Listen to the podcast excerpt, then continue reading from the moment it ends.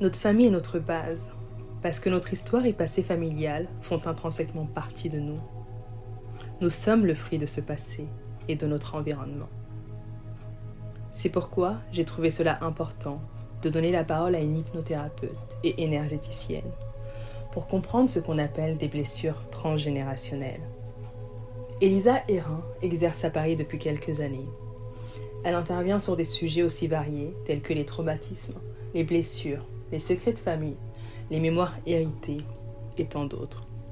Voici un autre épisode de podcast à écouter attentivement si tu veux reprendre du pouvoir sur ta vie, guérir ou en tout cas amorcer le changement et trouver ta voie personnelle. Bonjour Elisa. Bonjour. Merci beaucoup d'avoir accepté mon invitation. Je suis ravie de te recevoir sur ce podcast. Avec grand plaisir. Est-ce que tu peux te présenter en quelques mots? Oui, alors, euh, donc en quelques mots, je m'appelle euh, Elisa Hérin et je suis hypnothérapeute mais aussi énergéticienne. Donc j'accompagne maintenant depuis plusieurs années des personnes grâce aux séances à distance un peu partout dans le monde sur des thématiques très variées comme par exemple le stress, les traumatismes, la dépression, les schémas répétitifs, les blocages, mais aussi les mémoires transgénérationnelles, mmh. les relations toxiques, les histoires familiales difficiles, les mmh. relations karmiques, les vies antérieures, les reconversions professionnelles, le ah manque de confiance en soi, etc. Je D'accord, ça fait pas mal de choses. ça fait pas mal de choses. Et euh, c'est très intéressant, puisque c'est vrai qu'aujourd'hui, on est un peu. C'est l'ère du temps. Tout le monde veut un peu se reconnecter à soi-même euh, dans cette société. Euh, qu'est-ce qui t'a donné envie de devenir hypnothérapeute, de devenir coach? Alors en fait, moi j'ai l'impression que c'est vraiment plein d'éléments de, ma vie, plein de faits de vie qui m'ont poussé en fait à le devenir. Euh, alors, je vais commencer déjà par le fait que euh, ben, je suis passionnée depuis toujours par l'humain, par l'histoire, l'histoire de l'humain, tout ce qui est accompagnement, psychologie, les thérapies. Aussi euh, tout ce qui est famille, relations familiales, transmission familiale. Exactement. Euh, tout ce qui est transgénérationnel, les lignées familiales, l'âme aussi, euh, la spiritualité, les vies antérieures. D'accord. Et euh, bah, en fait, c'est donc suite bah, notamment à des expériences de vie difficiles, aussi des traumatismes, et à des ressentis particuliers depuis mon enfance que j'ai pu expérimenter en fait différentes thérapies. Donc, je vais peut-être commencer par expliquer euh, un peu justement mon parcours professionnel. Oui. Euh, alors, il est assez classique mm. parce que bah, suite à de longues études en commerce international, j'ai travaillé en fait pendant plus de 10 ans dans euh, des grands groupes internationaux, en France et à l'étranger. Et j'aimais vraiment mon métier, mais je sentais que c'était pas encore vraiment mon métier de cœur. Et depuis toute petite, euh, les personnes en fait autour de moi, que ce soit dans le domaine personnel ou professionnel, d'ailleurs souvent plus âgées que moi, venaient tout le temps se confier à moi. Voilà, que ce soit donc euh, notamment au travail des collègues ou des fois des clients, etc. Mmh. C'était vraiment des situations très très récurrentes. Ouais, tu étais très à l'écoute, tu as une écoute active. Oui, c'est ça, j'étais, j'étais à l'écoute, mais je me retrouvais dans des situations des fois... Euh, assez marrante, notamment dans le domaine personnel, où euh, je pouvais me retrouver à des soirées où tout le monde faisait la fête et je me retrouvais toujours à un moment donné avec quelqu'un qui venait me parler, qui venait me confier toute sa vie avec des choses difficiles et qui se mettait presque à pleurer. Et pourquoi toi? Bah, C'est la question que je me suis posée. Je ne comprenais pas. Je... Alors moi j'écoutais et puis, et puis, euh, voilà, j'ai toujours eu euh, énormément d'empathie. Donc bah, voilà, j'aimais bien écouter les personnes, j'aimais bien voilà, que, entre guillemets, on passe un, un beau moment d'échange. Et euh, il y a pas mal de personnes euh, qui me disaient justement à chaque fois euh, c'est très bizarre, mais le fait de t'avoir parlé, bah, je me sens mieux. Bon. Et sauf que moi, des fois, je me sentais pas très bien, sans savoir pourquoi. Bon, après, j'ai compris, c'est lié à l'énergétique, mais je vais peut-être l'expliquer un petit peu après. Mm, mm, mm, voilà. Et bah, notamment lors de ma dernière expérience professionnelle, j'ai des collègues qui me faisaient beaucoup rire parce qu'en fait, euh, dans l'entreprise où j'étais, j'avais un bureau euh, donc pour moi toute seule. Et il venait euh, très souvent se confier dans mon bureau, et c'était devenu une habitude, il fermait la porte, etc. Il s'asseyait en face de moi et commençait la discussion. Donc ça m'a beaucoup fait rire, mais en fait je me suis rendu compte que c'était des situations que je connaissais en fait depuis mon enfance. Voilà. Mmh, intéressant. Voilà. Et euh, j'ai toujours donc adoré euh, bah, les livres, surtout autobiographiques. Et j'avais commencé depuis des années à dévorer des livres de psychologie, de développement personnel, des livres aussi bien sûr sur la spiritualité, etc. Et je les lisais avec euh, bah, une telle facilité, une telle passion que je voyais jamais le temps passer en fait en lisant ces livres. Super. Et euh, donc j'ai eu ensuite une merveilleuse opportunité professionnelle et j'insiste sur ce mot opportunité. Opportunité professionnelle qui était en fait la fermeture de l'entreprise pour laquelle je travaillais. Parce que oui, c'est une opportunité professionnelle. Aurait on aurait pu penser croire que c'est la fin. oui, c'est ça. voilà, que vraiment ça devait arriver à ce moment-là. Donc, euh, comme je le dis, j'ai eu beaucoup de chance quelque part, mm, mm, mm, parce que j'étais déjà depuis euh, pas mal de temps en train de me poser justement cette question de reconversion euh, pour, être, pour être thérapeute. Et puis bah, là, comme je dis, on m'a déroulé un papier rouge, qui n'est pas toujours facile hein, à emprunter, mais il était là. Euh, donc, bah, du coup, j'ai saisi l'occasion et euh, bah, déjà j'ai écouté l'appel profond de mon âme pour faire un voyage aussi, mhm. avant d'entamer ma reconversion. Un voyage qui me tenait énormément à cœur, en immersion totale en fait dans la jungle amazonienne. Ah, voilà, pour justement me retrouver euh, moi-même avant tout ça. Mm, mm, mm.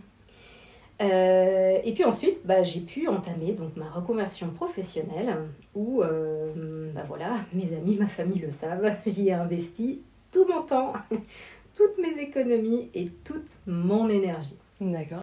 Parce qu'en fait, j'ai toujours eu des capacités de soins énergétiques naturelles. Voilà. Euh, mais il m'a fallu du temps, et je dirais beaucoup de temps, pour les accepter et en fait, pour m'accepter, pour accepter aussi cette part de moi. Voilà. Et euh, j'ai commencé donc à pratiquer des soins énergétiques de manière complètement intuitive, en fait, sur... Euh, sur toi-même Sur mon entourage surtout. D'accord. Donc en présentiel, mais aussi sur d'abord de la famille, ensuite des amis, à distance. D'accord. Voilà. Euh, et j'ai fait ça, mais vraiment, hein, de manière complètement intuitive. Mais complètement intuitive, euh, je n'avais aucune idée de comment euh, voilà, ça fonctionnait, mais je savais qu'il fallait faire telle ou telle chose. Et puis, dans les retours que je recevais, ben, ça confirmait que D'accord, voilà, c'était... Ça, fonctionnait. Et comme bah, je pense pas qu'il y ait vraiment de hasard dans la vie, j'ai eu mon père qui est tombé gravement malade et ce qui m'a demandé de pratiquer en fait beaucoup de soins sur lui, ainsi en fait que sur euh, d'autres proches de ma famille. Et euh, bah, j'ai eu euh, des merveilleux résultats. Et c'est là que j'ai décidé, en fait, suite à ça, d'affiner donc ma pratique et de me former aussi aux soins énergétiques. D'accord. Est-ce qu'on pourrait définir ce que c'est justement les soins énergétiques? Oui, en quelques mots. définir en quelques mots. Alors les soins énergétiques, en fait, on vient travailler tout simplement sur l'énergie d'une personne. Parce que ce qu'il faut savoir, c'est qu'on est composé donc de 99 fois plus d'énergie que de matière. Et du coup, euh, bah, par rapport à ce qu'on traverse, par rapport au, bah, fait de vie, on peut se retrouver à avoir euh, euh, certains blocages énergétiques qui peuvent se retranscrire en fait dans le corps, qui peuvent devenir donc physiques, euh, des blocages aussi euh, donc énergétiques, mais liés à des émotions. On peut euh, aussi bah, cumuler beaucoup d'énergie négative. Et en fait, les soins énergétiques viennent principalement rééquilibrer en fait l'énergie justement des différents centres énergétiques du corps et notamment des centres principaux qu'on appelle les chakras. D'accord, très bien, très intéressant. Alors, qu'est-ce qu'une blessure, un traumatisme transgénérationnel, une mémoire héritée? Est-ce que c'est synonyme? Est-ce qu'on peut euh, définir les termes? Euh, Oui. Alors, déjà, je vais commencer par définir ce qu'est le transgénérationnel. D'accord. Donc, ça correspond en fait à ce qui se transmet de génération en génération. Hmm. Et nous héritons en fait de bien plus que d'un trait physique ou par exemple d'un caractère d'un ou d'une ancêtre. Hmm, hmm, Euh, donc chaque famille possède en fait son histoire, ses valeurs, ses croyances, mais aussi ses traumatismes Mm, qui influencent la façon de vivre et de se comporter en fait de chacun de ses membres mm, et de ses descendants. On peut définir les blessures transgénérationnelles comme des expériences en fait traumatiques qui ont laissé des blessures émotionnelles qui s'étendent donc aux générations suivantes et même si ces dernières n'ont pas expérimenté directement les traumatismes. Notre famille et nos ancêtres sont en fait notre base mm. et ils nous construisent psychologiquement. D'accord. Que nous le voulions ou non, Mm, on va subir les conséquences de ce qu'ils ont vécu, mais aussi pas pu vivre, Mm. et on va hériter euh, aussi de merveilleuses choses. Donc ils viennent nous influencer consciemment et inconsciemment dans notre vie. Mm, D'accord. On va hériter d'ancêtres euh, parfois même très lointains, de leurs valeurs, leurs croyances, leurs talents, leurs connaissances, leurs capacités, leurs savoirs, leurs aptitudes. Mais parfois aussi, et ça fait partie du package, de leurs blessures, de leurs émotions, de leurs traumatismes, et en fait de ce dont ils n'ont pas pu se libérer. Mm. Euh, donc les traumatismes, mais aussi euh, bah, les loyautés familiales invisibles, c'est-à-dire des fidélités inconscientes à un ancêtre, peuvent se manifester à travers des comportements, des blocages, des autosabotages, des croyances limitantes, Mm. parfois aussi à travers le corps, euh, etc. D'accord. Et je précise ici que nous n'héritons pas tous exactement de la même manière d'une mémoire transgénérationnelle. Mm.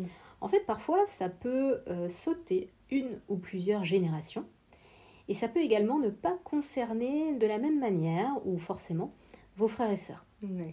Et je précise ici, et j'aime euh, beaucoup le répéter car je le constate très souvent en Mhm. consultation, que la personne qui hérite d'un traumatisme transgénérationnel est en fait celle qui est la plus à même de s'en libérer. Mhm. Et ça, on le vérifie aussi à un niveau spirituel. Ce que nous vivons comme des obstacles sont en réalité des opportunités choisies par notre âme pour nous faire travailler et évoluer. Mm. Et le travail de libération des héritages transgénérationnels négatifs, il vous permet, selon les cas, donc de résoudre des difficultés, comme je l'ai déjà un petit peu cité avant, de schémas répétitifs, d'auto-sabotage, de croyances limitantes, de Mhm. freins, de peurs, de blocages, mais aussi des histoires de place, des histoires d'identité, que ce soit dans la société, le couple, au travail ou autre, mais aussi d'acceptation de qui vous êtes et d'où vous venez, et bien plus encore. D'accord. Donc c'est possible que dans une famille avec plusieurs frères et sœurs, qu'une qu'une sœur ou qu'un frère ait plus de blessures transgénérationnelles qu'une autre?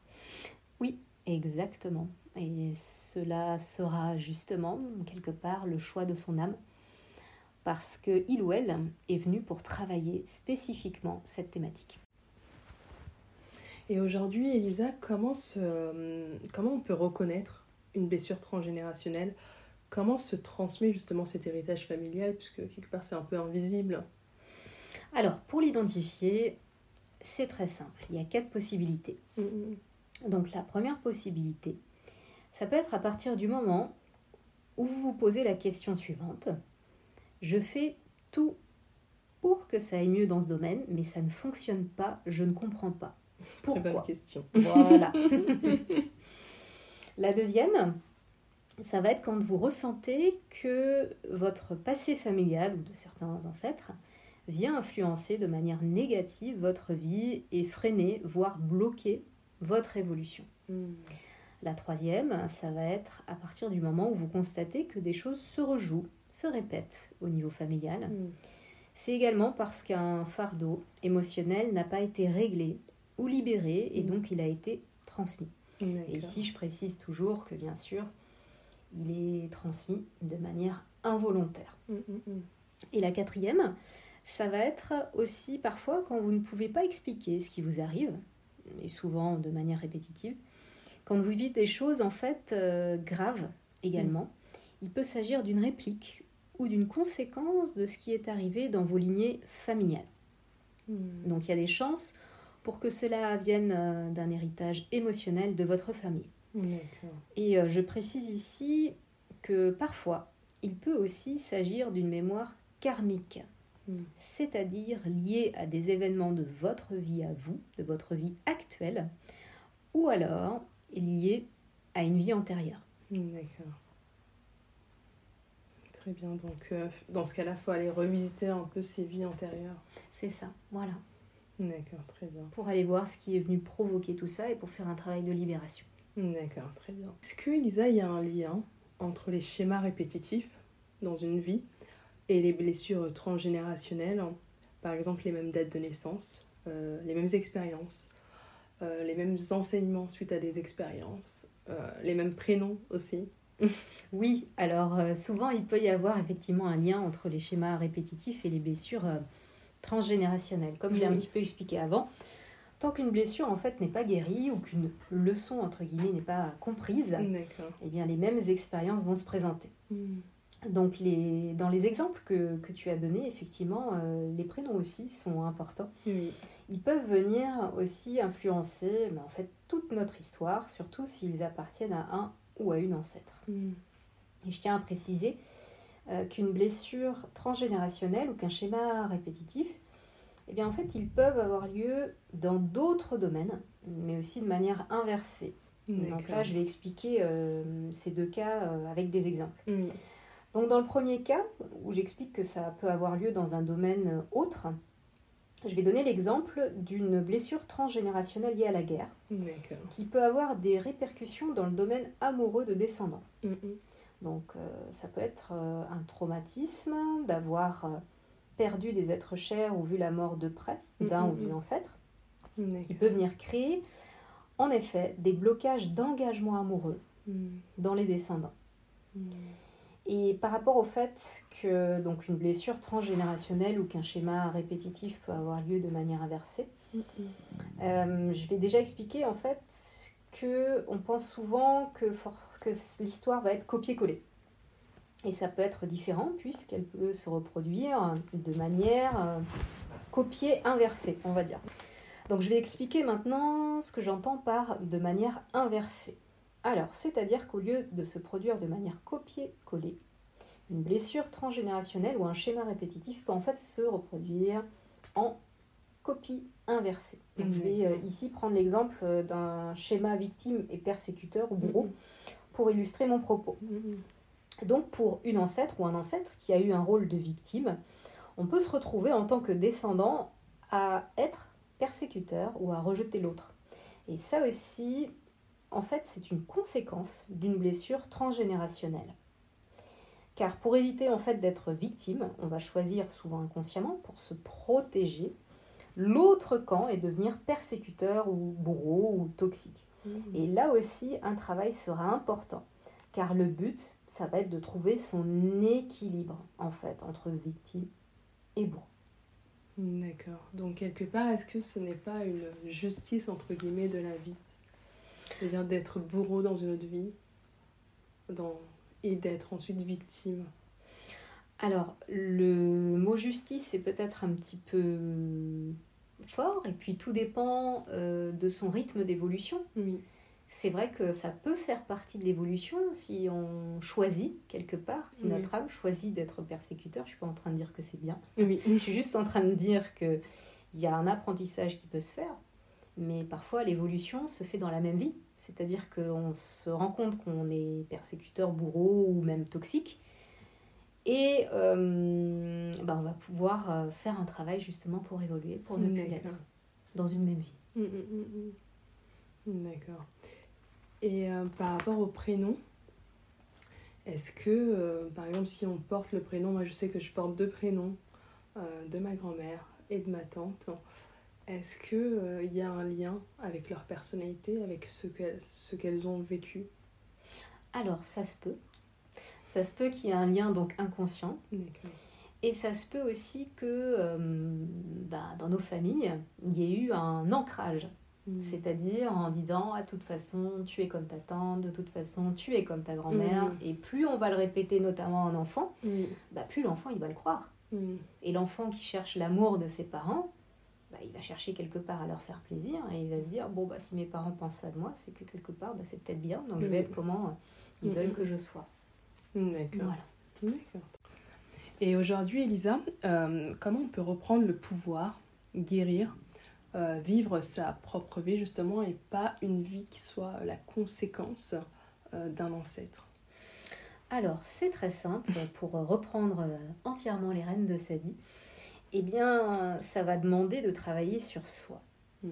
Et pour cela, il va falloir aller identifier tout ce qui nous freine, tout ce qui nous influence de manière négative, et que cela soit conscient ou inconscient.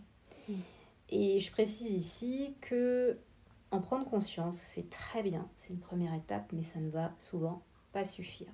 Il faut travailler dessus. Mm. Voilà.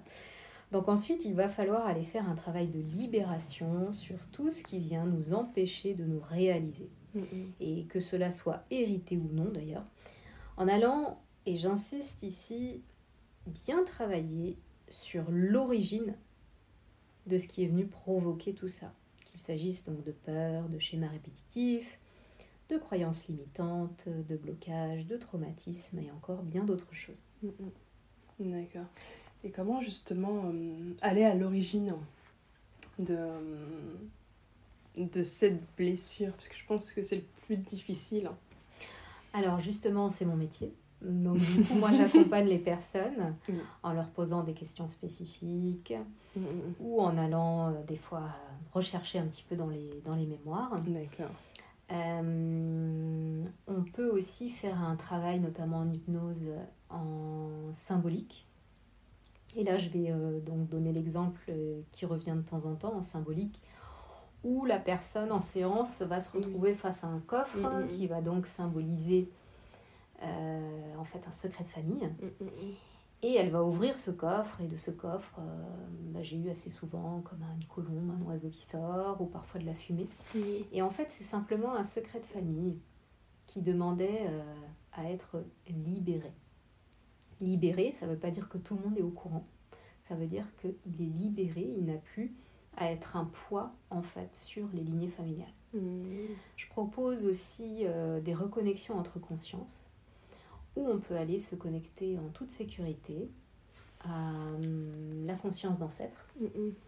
et on va voir un petit peu ce qu'ils ont à transmettre. Et là aussi, euh, tout comme un travail donc sur les vies antérieures, on ne force jamais rien, on laisse toujours venir ce qui doit venir. D'accord, très intéressant. Alors Elisa, en t'écoutant, je me dis qu'il y a de l'espoir, qu'on peut guérir. Et pour les auditeurs qui nous écoutent sur Medita, est-ce que tu peux nous donner euh, des exemples euh, de clients que tu as eu, qui ont réussi à guérir de mémoire héritée? Alors oui, je peux donner des exemples. Euh, J'en ai tellement qu'il va falloir que je fasse un choix. voilà. Bon, je vais essayer de donner des exemples euh, que j'ai eu donc plusieurs fois euh, en accompagnement. Oui. Pour commencer, je vais donner l'exemple d'une femme qui s'était retrouvée dans des environnements d'entreprise très toxiques où elle était constamment rabaissée, voire carrément humiliée. Et elle avait euh, bah, du coup énormément perdu confiance en elle et elle n'arrivait pas à changer de travail.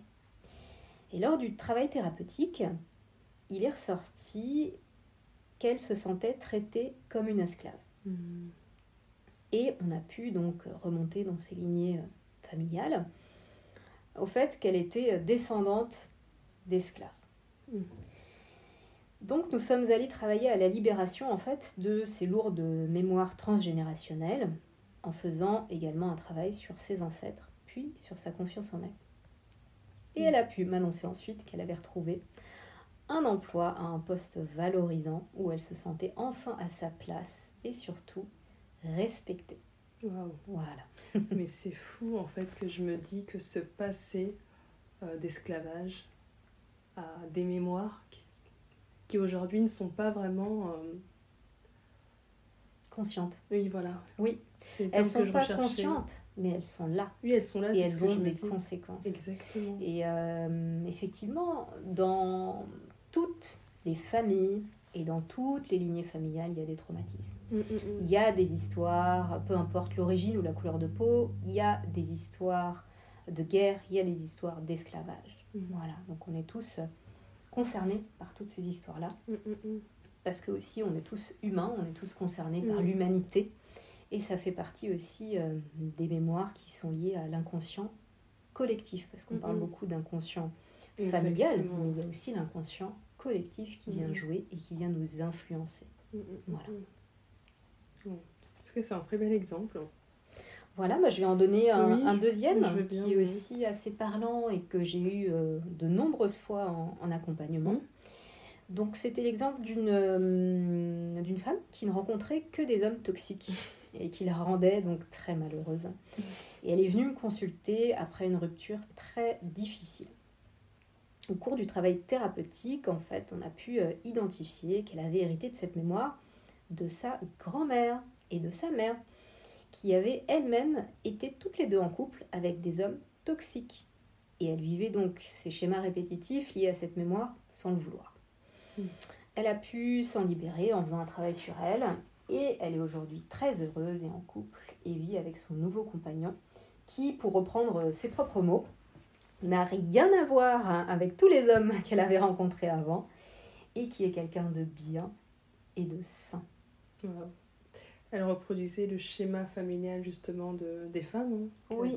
Oui, alors qu'elle m'avait bien dit que elle justement, elle souhaitait rencontrer l'amour, elle souhaitait rencontrer quelqu'un de bien, quelqu'un de sain, mais elle n'y arrivait pas et elle tombait que justement sur des hommes toxiques. C'est qu'il y avait encore quelque chose à libérer. Oui, mais je me dis que c'est fou à quel point l'inconscience euh, nous, je- nous joue des tours. Oui, c'est ça, oui, complètement. Parce que consciemment, on se dit je vais être dans une bonne relation, une relation Mm. saine, mais Oui. c'est pas ce qu'on fait. Non. Parfois, il y a aussi des personnes qui viennent me voir en disant Je comprends pas, je tombe que sur des personnes qui veulent pas s'engager, moi je veux m'engager. Et euh, voilà, on peut tomber sur des mémoires où euh, bah, justement on se rend compte que dans la famille, il y a eu des traumatismes qui font que la personne, certes, consciemment, elle veut s'engager, mais dans son inconscient, il y a quelque chose qui lui dit Attention, si tu t'engages, il y a tellement de risques et tu vas souffrir, donc non. Et l'inconscient va tellement influencer les comportements et aussi bah, toute la part énergétique qui fait que la personne, elle va attirer énergétiquement eh bien, ce qu'elle vibre, c'est-à-dire je ne veux pas m'engager. Mm. C'est fou. hein. Ouais. Donc je vais donner un troisième exemple aussi par rapport à, hum, un traumatisme familial précis, mais là j'ai eu d'autres cas d'anxiété liés à d'autres traumatismes. Donc j'ai reçu une femme qui euh, souffrait en fait d'anxiété. Et elle m'avait expliqué que cette anxiété s'était développée dans plusieurs domaines euh, de sa vie et qu'en fait au fur et à mesure des années ça s'aggravait. Et elle avait peur, euh, comme elle me l'a dit elle-même, de tout.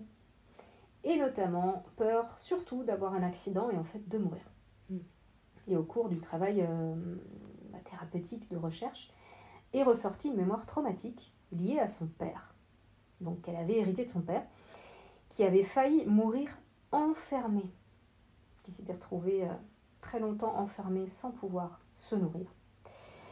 Et euh, on a pu donc aller travailler à la libération de cette mémoire traumatique. Et j'ai été tellement ravie d'apprendre ensuite qu'elle a pu reprendre des activités qu'elle n'avait pas osé faire depuis des années à cause de son anxiété. Wow. C'est fou en fait, à Mm. quel point c'est euh, c'est important d'aller travailler sur soi et d'aller revisiter en fait ses mémoires. Oui, c'est ça. D'aller revisiter ses mémoires et pour aller, les libérer. Ouais. Et euh, comme euh, j'aime aussi l'expliquer en séance, quand on fait un travail sur soi, on fait aussi un travail pour les générations futures, Mm, pour les descendants, mais pas que. Parce que quelque part, comme on vient libérer quelque chose, on vient libérer quelque chose qui n'a pas pu être libéré par un ancêtre. Mm. Donc quelque part, on vient aider l'âme de l'ancêtre Oui. à s'alléger également. Mm, mm, mm, mm. Tout à fait. Est-ce que finalement, ben, la question qui me vient à l'esprit tout de suite, c'est euh, toutes ces personnes dans cette société qui ont des blocages, des schémas répétitifs, euh, des situations qui ne parviennent pas à évoluer, même quand les opportunités sont là, elles repartent aussitôt qu'elles viennent. Est-ce que c'est lié finalement à, à cet héritage? Familial Ou au- Alors ça peut, ça peut être lié à cet héritage familial. Ça peut aussi être lié à des faits de vie, comme j'expliquais, hein, c'est ce que j'appelle les mémoires karmiques, c'est-à-dire ce qui se passe déjà dans notre vie actuelle. Parfois c'est lié à des traumatismes euh, d'enfance. Mm. Et euh, traumatisme, on pense des fois à des accidents graves, Mais un traumatisme, ça peut être euh, quand on était enfant et quand on a eu, par exemple, un- une critique ou quelque chose de très très difficile à entendre pour un enfant. Ça, ça peut être un traumatisme pour un Mhm. enfant. Voilà. Et ça peut être lié aussi aux vies antérieures, de ce qui s'est passé ou de ce qui n'a pas pu se passer dans une vie antérieure. D'accord, très bien. Alors aujourd'hui, Elisa, est-ce que tu considères que tu as réalisé ton why, ton pourquoi, euh, ta mission de vie, ce pourquoi tu es sur euh, Terre Alors, complètement. Génial. voilà, donc je me rends compte euh, bah, en fait que depuis toujours, euh, bah, j'avais été poussée en fait à faire euh, ce métier, mais que je devais passer par différentes étapes d'apprentissage en fait de la vie, différentes étapes d'évolution, Mhm. des épreuves aussi, oui. et de travail sur moi-même, justement. Et je suis aujourd'hui ben, pleinement épanouie dans ce que j'appelle mon métier de cœur, où je me sens totalement à ma place. Génial. Et euh, bah, j'ai des retours euh, absolument merveilleux et ainsi qu'un bouche à oreille aussi euh, extraordinaire. Et je suis ravie de pouvoir accompagner tous les jours des nouvelles personnes qui font appel à moi, bah, notamment grâce aux séances à distance, à l'autre bout du monde. Euh, j'ai la chance donc d'accompagner des francophones, mais aussi des germanophones aux États-Unis, au Canada, en Inde, Wow. en Afrique, aux Mm. Antilles et en fait un petit peu euh, partout en Europe. Mm, J'ai des personnes aussi, aussi. beaucoup, énormément, à Paris maintenant, qui font des séances à distance, des fois qui Mm. sont dans le même quartier que mon cabinet, mais qui font des séances à distance. Parce que c'est vrai que quand on est chez soi, on est bien au chaud, on est en sécurité. Et, euh, au moins à la fin de la séance, on est déjà chez soi. Voilà. D'accord. Et euh, j'ai donc une profonde euh, gratitude que j'exprime tous les jours pour avoir trouvé ma place, pour accompagner euh, toutes ces belles personnes et euh, bien faire ce que je sais le mieux faire, c'est-à-dire accompagner les personnes avec mon cœur sur euh, leur chemin d'évolution. Donc je voudrais bien préciser ici que euh, bah, tout est possible.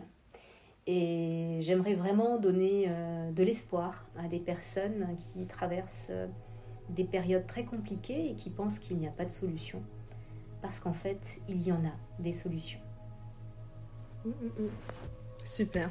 Génial. Ben, en tout cas, merci beaucoup, Elisa. Avec grand plaisir. Merci, Merci d'avoir accepté cette invitation. Ça m'a fait euh, très plaisir. Ça m'a fait très plaisir également. Et euh, je pense que les auditeurs vont adorer. Super, j'en suis ravie. merci.